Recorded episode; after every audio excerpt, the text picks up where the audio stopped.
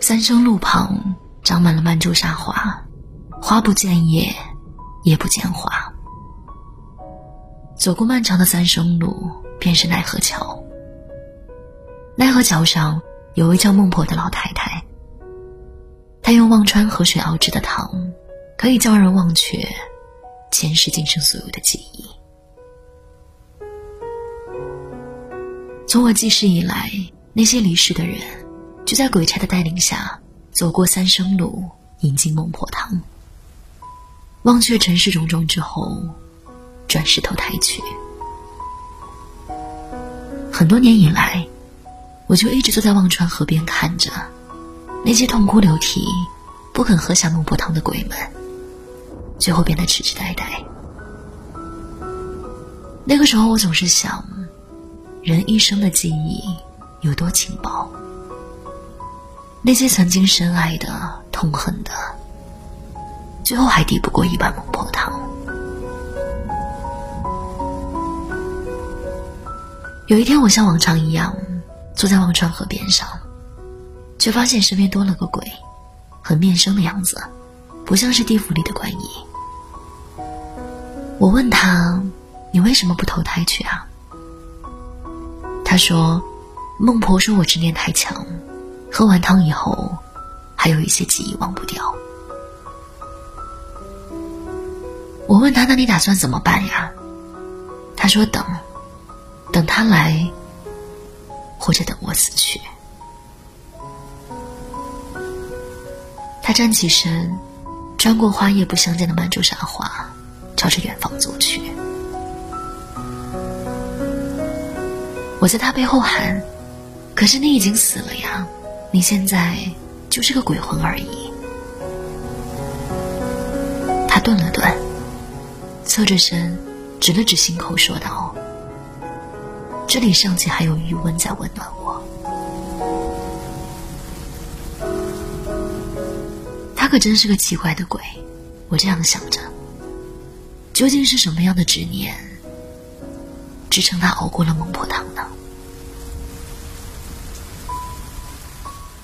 三生路很长，总有些鬼异不想回头，想要最后看一眼故乡。可是他们能看到的。只有茫茫的白雾，那些离世的人所爱的呀，就在白雾后面。他们努力踮起脚尖，伸长脖子，却什么都看不到。他便向那些鬼借一点他们最珍贵的记忆，一点点的，在奈何桥边上垒起了一座望乡台，日复一日的。看着白雾深处，你在等谁？我在等一个姑娘。那个时候，他正在雕刻一块石头。我和他相约定百年，谁若先走，便在三生路上等一等，来生在一起做夫妻。可是地府无情。也会魂飞魄散的，你不怕吗？那就魂飞魄散吧。比起这个，我更怕没有他的来生。究竟是什么样的温暖，可以支撑着他，在冰冷的地府中坚持下来呢？可是再难忘的记忆，再执着的深情，也抵不过每隔一段时间，就要喝下一碗孟婆汤。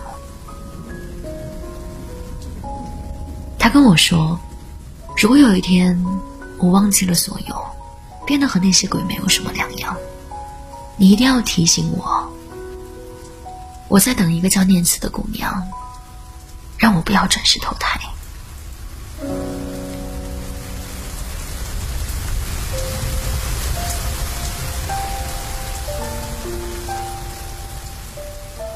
渐渐的，他遗忘的越来越多。只是站在望乡台上，浑浑噩噩的看着三生路。每次我都要和他重新认识一遍，然后提醒他，你在等一个叫念慈的姑娘。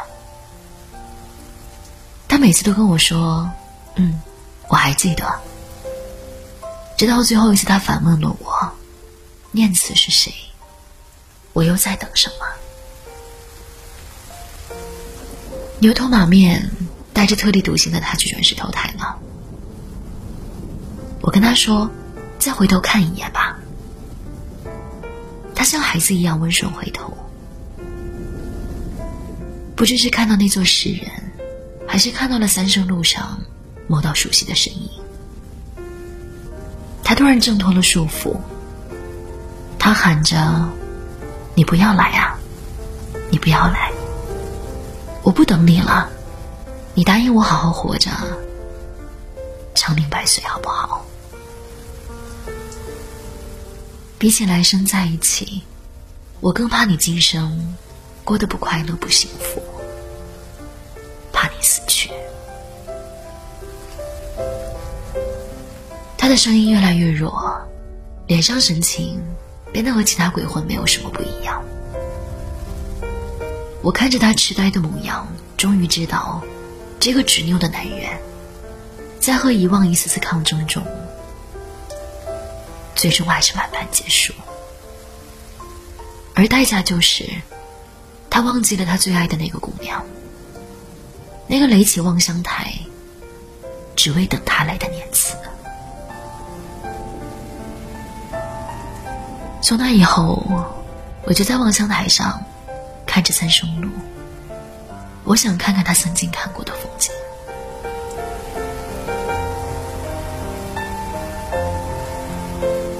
又过了很多年，有个白发苍苍的老太太坐到了我身边。她问我：“你认识一个叫思远的人吗？我们约定好了一起过奈何桥。”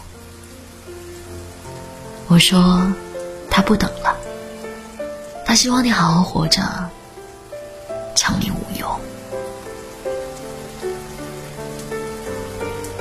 老太太看着脚下的望乡石，看着那座石人，沉默了一会儿，转身走上了奈何桥。我在背后问：“如果来生相见，你还会喜欢上他吗？”他说：“会。”不过再喜欢上的话，让我先走吧。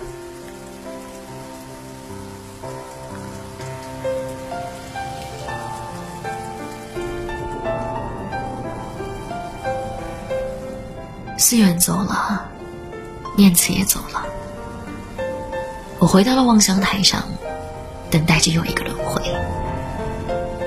这一次，我想在见到思远的时候说一声谢谢。因为是对他的喜欢，支撑着我在地府中独自等待，哪怕是他已经将我忘记。